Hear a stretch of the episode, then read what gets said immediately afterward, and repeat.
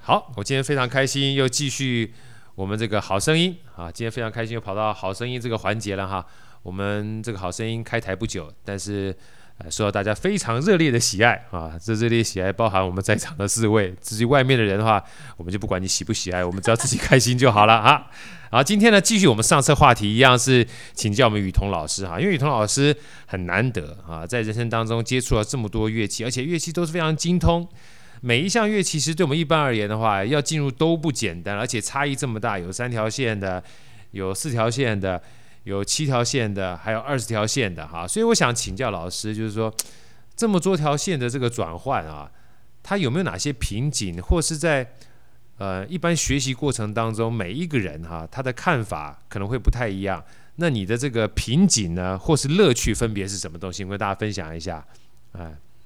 哦，提到一个很有趣的经验，刚讲到二十条线的那个乐器西塔西琴，塔琴，印度的西塔琴嘛，对不对？对对对。对，下次我带来示范一下，好好它是好需好要期待，好期待，坐在地上演奏的，坐坐坐坐在地上演奏，对，然后他的脚要呈现一个瑜伽的姿势，哦，盘坐的姿势，对对对，盘坐的姿势，哇，对，所以不会做瑜伽是没有办法弹西塔琴的，哎、对不对？真的，因为我一开始我才弹了十分钟，我脚整个麻了。哦，所以要盘坐。对他就是那个姿势要维持住，我觉得可能跟印度的文化有关系。好对，说到这边我们挖了个坑，在我们访问完雨桐老师之后，如果大家想要学西塔琴的话，下一次我们会邀请到我们知名的瑜伽老师来进入到我们的好声音的节目，来跟他谈谈瑜伽好声音。好，继续我们哇继续好棒我也老来师报名一 下。好， 好，所以西塔琴二十条弦，你说什么样的经验来跟大家分享？哦，西塔琴，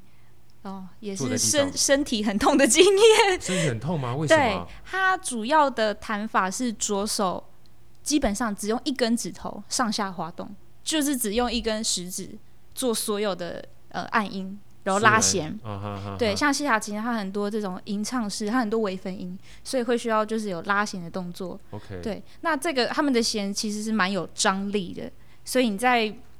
你只在你只能用一根指头的情况下，这样子就一是直在摩上面擦摩擦的话，它其实手上面会有一个很深的沟，那个沟越深呢，其实就代表你呃功夫越深。练得越久，对，这是他们很很就是很自以豪的对地很方自豪的象就征，像我们看小说，有的时候武林高手他的太阳穴会高高鼓起是一 样，那代表武功已经非常强悍了。对，所以别人是鼓起，你是凹陷。哎讲的很好，哦， 对，就是看你那非个常好那个凹陷，哦，凹陷越深，武功越高强，对不对对？，代表你越越认真，练得越久。对，所以，如果老师觉得你没有练的话，拿个刀在上面割一 条线， 这时就食候指伸出来就 这是有作弊的方式，对了。哦，所以事实上是非常辛苦，就一根弦，呃，一根手指头持续不在那边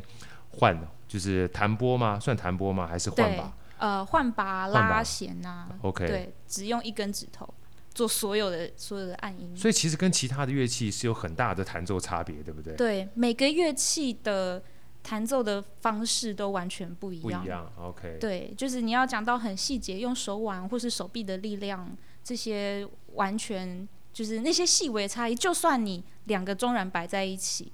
它也是就是你的手感还是会不一样哎，。真的哎，对，就像我脚踏车，我就算是送修之后回来，只要有一点不一样，我就骑起来就 K K 的哎、，真的，是不是？ 真的遑论说，基本上如果你今天同样一个乐器哈，如果被人家修了之后，或者是换另外一个乐器，就跟自己的衣服是一样，穿别人衣服就是不合身。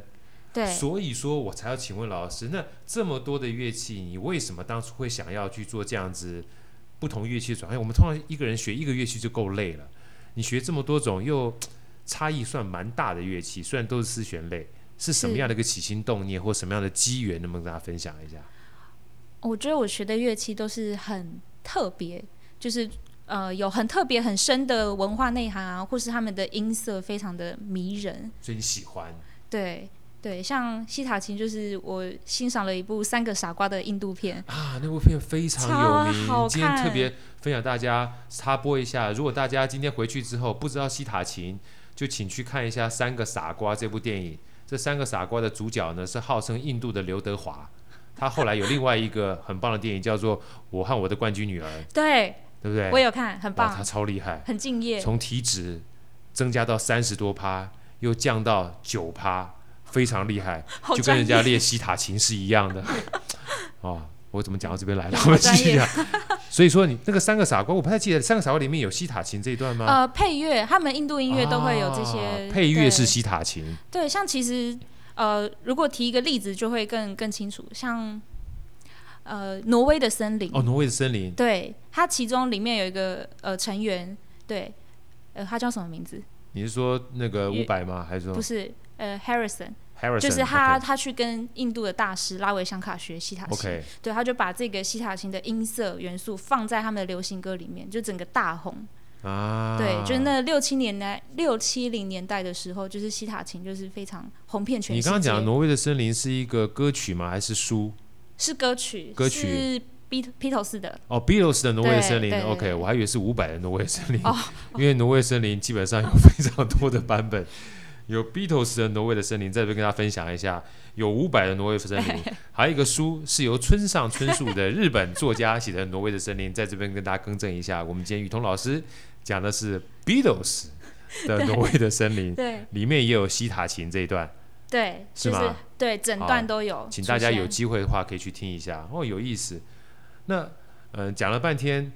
呃，老师还是没有回答我的问 题， 就是到底在转的过程当中，不要不好意思，因为反正我们就是在录音嘛。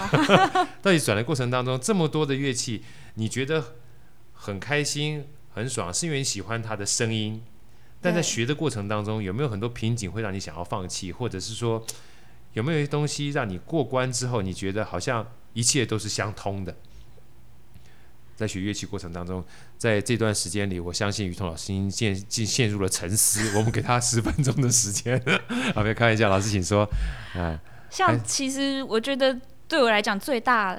挑战的乐器是三弦，三弦，对它的身形就有一百二十公分，其实就像抱着一个小小小女孩的高度，哇，三弦有长度一百三十公分，嗯一百二十一百二十多公分哦，很长。对，就民间有流传一句话，就是“千日琵琶百日针，三弦一辈子难学成千日琵琶百日争，三弦一辈子难学成。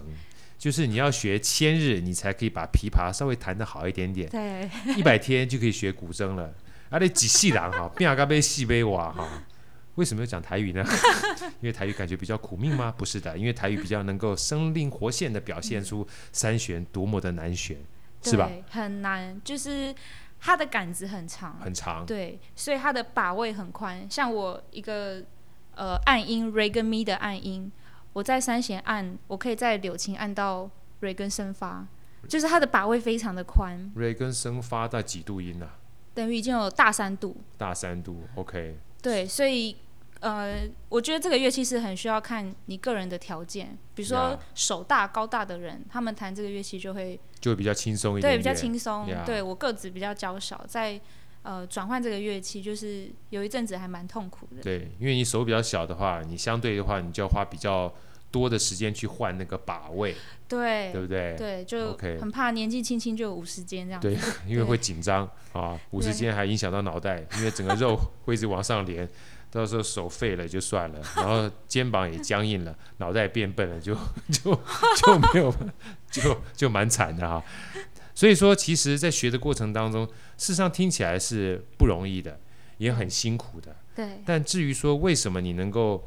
在学习过程当中跨过这么多的难关哈，其实真正让你能够持续不断往前的动力是什么？能不能跟大家分享一下？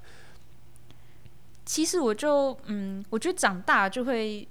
呃在意很多，像面对舞台啊、比赛的压力啊、成绩啊，其实我就会回想到以前最初学琴的那种初衷。对，以前就是弹弹流行歌啊，然后同学在旁边钢琴很开旁边心唱歌，啊对，就对是不没有对目的性的，对啊，对干就嘛是弹个西塔琴累得要死，这么多横啊哈哈，把这 个你笑出来没关系啊，跟那唱，对不对？然后手还破皮，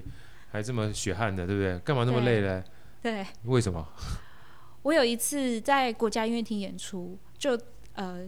这个故事还让我蛮感动的。有一个观众，他就吸引了我的注意。他其实是一位视障者，对他呀他看不到啊，他坐在第一排。是但我们在演出的时候，他非常的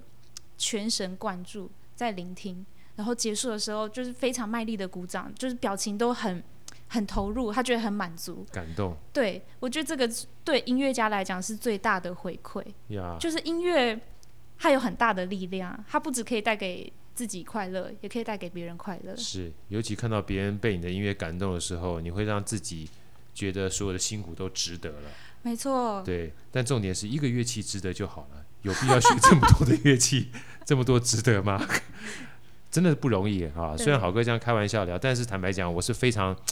尊敬雨桐老师的，因为每一个大家可以听得到，从三条线、四条线，我们觉得只是线变多，但是演奏非常大的差异。对所以其实我讲直白点，是不是你很喜欢这些乐器？每一个乐器你都很喜欢，对，然后就会视我自己的心情 而定，今天诶什么心情，然后想要弹弹哪个乐器啊？对，像我觉得现代人很适合弹弹古琴，放松一下。对，哦以前这个乐器本来就是一种修身养性的的的工具，对，啊，原来神人是这样养成的， 大家听到了吗？他是今天的心情去弹各种不同的乐器。我们通常是是今天的心情穿不同的衣服，今天不同的心情去听听，哎，今天听比较舒缓的，哎明天对听点对 jazz 的，对，然后后天听个交响乐，哎然后大后天听个国乐，雨桐老师，你点什么头？你基本上你是今天弹弹古琴， 明天弹弹西塔琴，然后还都进入到国家音乐殿堂看下面基本上听的乐曲而感动流泪。你是这样转换心情的是吗？ 大家知道吧？神人跟凡人是不一样的 啊，所以真的很不容易。所以你也会在平常的生活当中就看各种不同的乐器，然后不同心情，就是去练、去去去弹吗？对，然后刚好也都是有演出机会，就是跟不同不同乐团啊，或是文化文化做结合。对，像我也曾经用国乐去跟印度舞团，就是就是做结合。对，所以所有的乐器你都演出过，哦，对，像我有一次，呃，大学时期，我们组了一个丝竹乐团去美国演出，然后我就带着西塔琴去，对，然后演完隔天上报，他们很喜欢东方乐器，哎呀，然后很难得看到一个国乐团，基本上除了演奏国乐之外，还有西塔琴，对，就对是不这对些东方的声音很吸引他很们，吸引他们，对而且包含乐器本身，它就是个艺术品。对， 就是很吧抢戏这样子。真的，我觉得其实今天虽然是声音哈，但我相信大家一定听完了雨桐老师的描述之后，会对这样的乐器产生好奇心。